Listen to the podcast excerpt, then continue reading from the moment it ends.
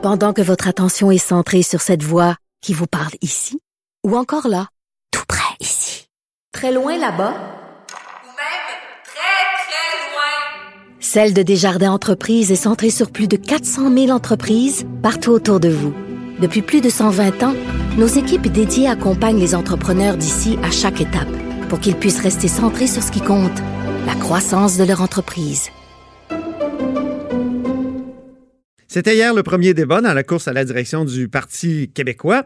Et au bout du fil, euh, on va tous les recevoir d'ailleurs, tous les candidats. Mais là, il y a le candidat Sylvain Gaudreau. Bonjour. Oui, bonjour Antoine. Et député de Jonquière.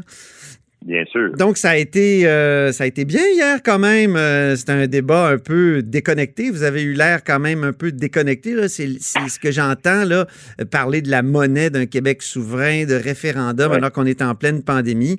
Est-ce que c'était une erreur d'axer le débat sur ces questions-là d'emblée? Ben, écoute, c'est embêtant pour moi de le dire parce que euh, les candidats, évidemment, on n'avait pas le, le- le- un mot à dire là, sur les questions ou sur le format. Euh, nous, on avait juste les grands thèmes. C'était liberté, indépendance, incarnation de l'indépendance. Après ça, bon, éducation autochtone.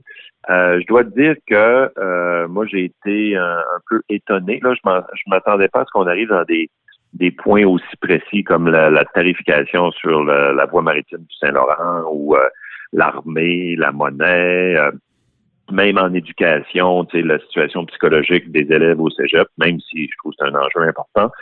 Alors, il a fallu qu'on se rajuste par rapport à ça, mais je t'inviterai à poser cette question-là aux organisateurs du, euh, débat et du parti. Moi, j'aurais souhaité des questions un peu plus larges et plus collées à l'actualité, je suis d'accord. C'est difficile euh, de redonner comme euh, sa place au Parti québécois, j'ai l'impression, entre autres parce que vous êtes avec votre, votre article 1 et qui qui est pas au cœur de l'actualité. Donc, est-ce qu'il n'y a pas un risque toujours d'avoir l'air déconnecté au Parti québécois? Est-ce que vous ne le sentez pas, ça?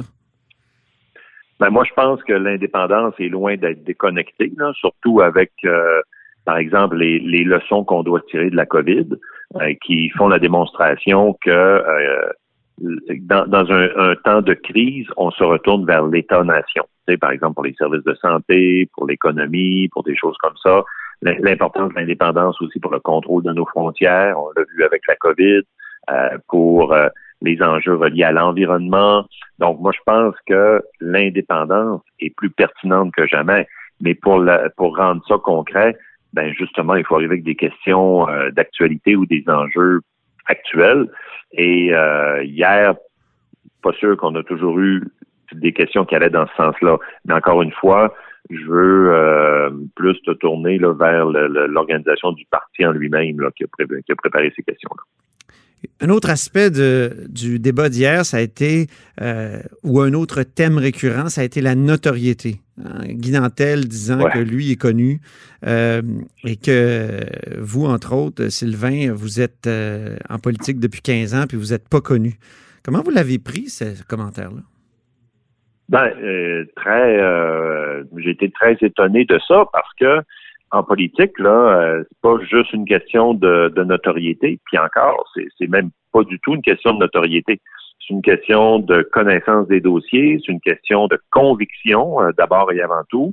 Euh, dans mon cas, je pense que c'est une question de fiabilité, en plus, d'être capable de livrer la marchandise, d'être capable de, de connaître aussi l'administration publique.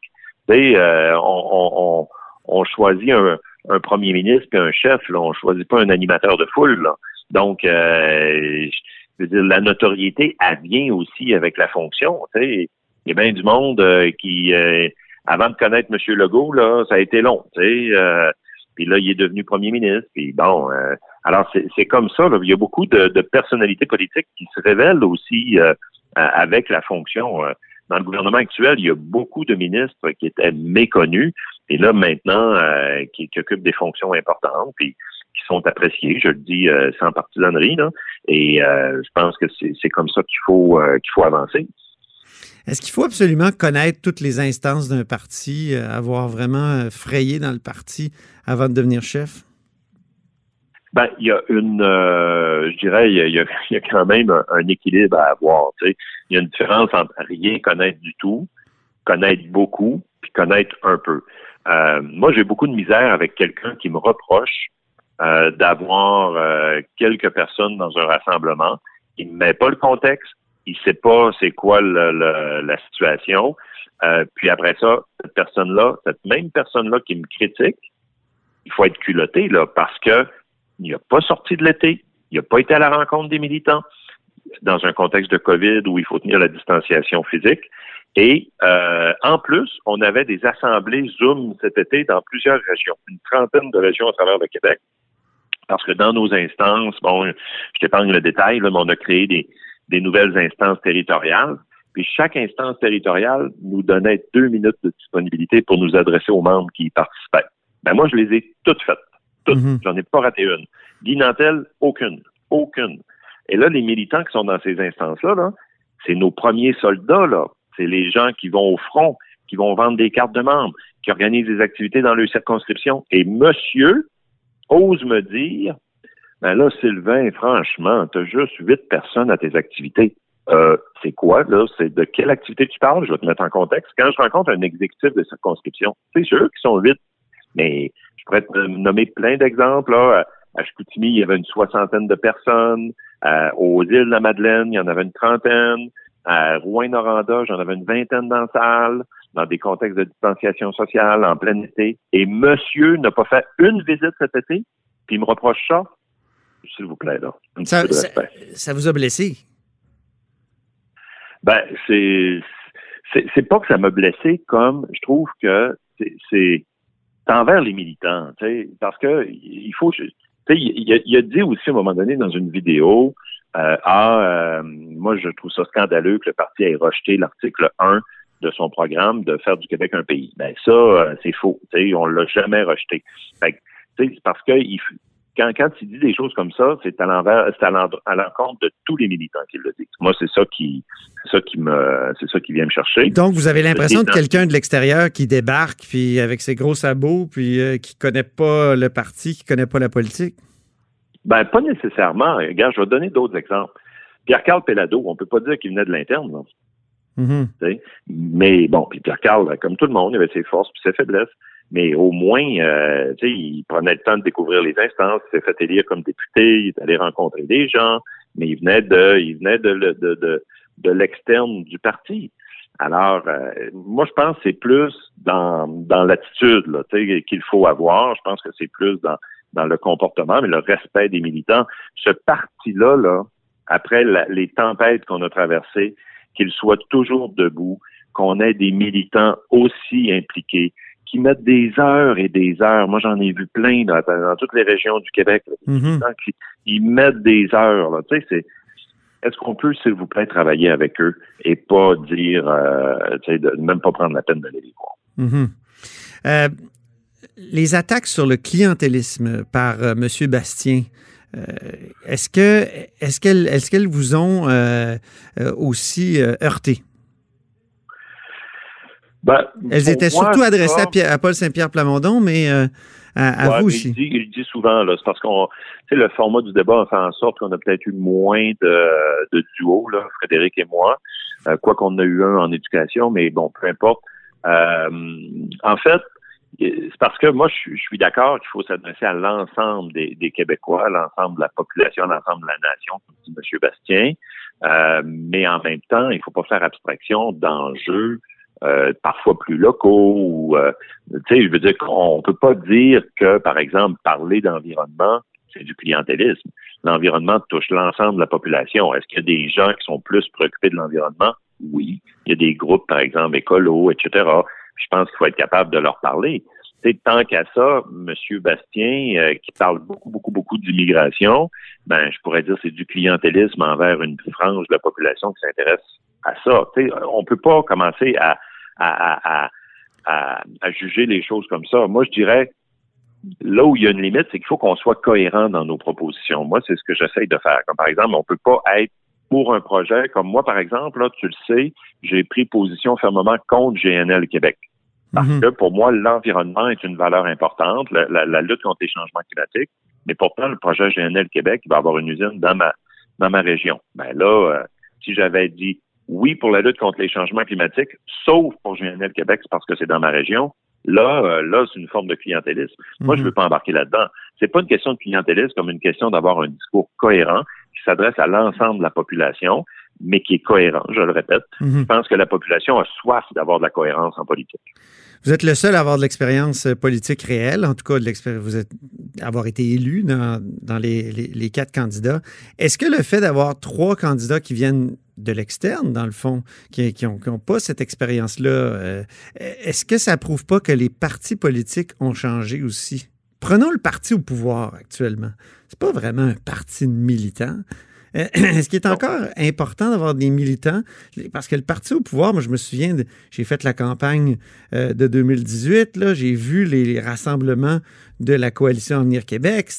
C'était des rassemblements assez formatés par les communications, tout ça.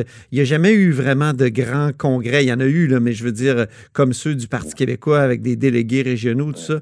Euh, Est-ce que euh, ça démontre pas que, que le Parti québécois a- a- est sur un modèle ancien, puis ça, ça, ça peut-être garantit un certain euh, dynamisme euh, interne, mais qui n'a pas d'effet sur le vote. Tu sais, vous, vous- dans, dans la dernière campagne, vous aviez des rassemblements de, de- de vrais militants. J'en ai vu à Sherbrooke, j'en ai vu un peu partout au Québec, mais ça ne s'est pas traduit dans, dans les, dans les, Ouais. euh, comment dire, dans les votes. Ouais, il y a, il y a deux choses pour moi. Euh, D'abord, c'est vrai que la vie militante a changé. Euh, ce- ça, ça ne branche plus grand monde, là, particulièrement chez les jeunes, de prendre leur carte de membre d'un parti. Moi, je pense que la population, les jeunes en particulier, sont très mobilisés par des causes. Par exemple, l'environnement, les saines habitudes de vie, euh, bon, le, peu importe les relations internationales, la coopération internationale, etc. Bon, je pense que c'est des causes comme ça, ce qui est tout à fait correct. Euh, et ça, c'est occidental. C'est pas juste euh, au Québec, c'est partout à travers le monde.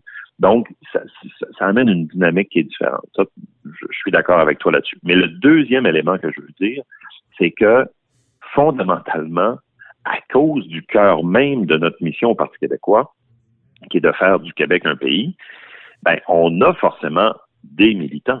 Mhm. Tu sais, je veux dire, les gens qui sont là, là, ben justement, quand je te parlais tout à l'heure des causes, tu sais, ben nous, notre cause, c'est l'indépendance du Québec. Donc, les gens qui viennent au Parti québécois sont profondément enracinés euh, dans, dans ce- cette cause-là, puis ils veulent militer pour ça. Tu sais, c'est un- c'est une expression. Là. Donc, le Parti québécois demeure, malgré le phénomène occidental dont je te parlais dans les partis politiques, le Parti québécois demeure au Québec Mhm. le parti qui a le plus de membres de tous les autres partis, parce que c'est- le défaut de la qualité, je te dirais, du Parti québécois. On- hier, il y avait un thème, c'est l'ironie, c'est que c'est là-dessus qu'on s'est justement pogné, euh, Ah oui. Et moi. Êtes-vous un parti chicanier? Gagné. Ouais, ça- Vous l'avez très bien illustré, en tout cas. Exact. Je l'ai dit à un moment donné, mais je pense que ça n'a pas porté parce que mon micro n'était pas ouvert. Mais, mais, mais tu sais, c'est ce que je veux dire par là, c'est que la, la- la, la force qui est à la fois une faiblesse du Parti québécois ou euh, le, le- le côté givré puis le côté sucré, là, c'est que c'est un, un parti de militants, mais par définition, des militants, c'est du monde de cœur, c'est du monde engagé, c'est du monde qui ont des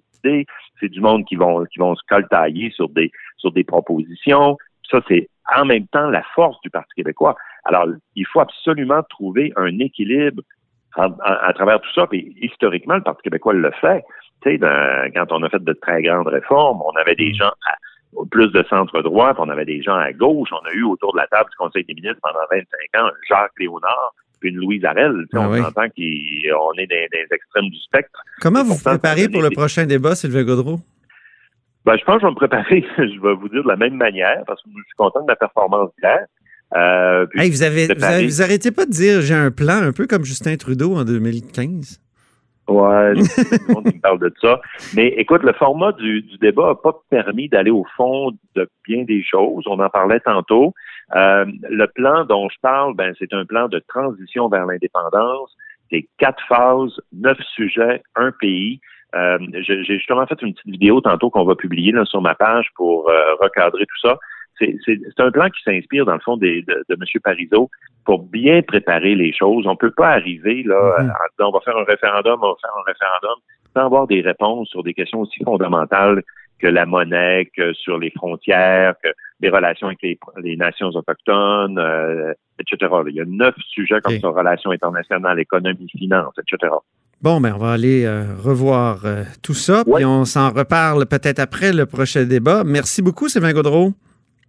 Merci Antoine, au revoir. Sylvain Gaudreau est candidat à la direction du Parti québécois. On va recevoir tous les candidats euh, dans les prochains jours avant le deuxième débat qui est le 8 septembre. Vous êtes à l'écoute de là-haut sur la colline?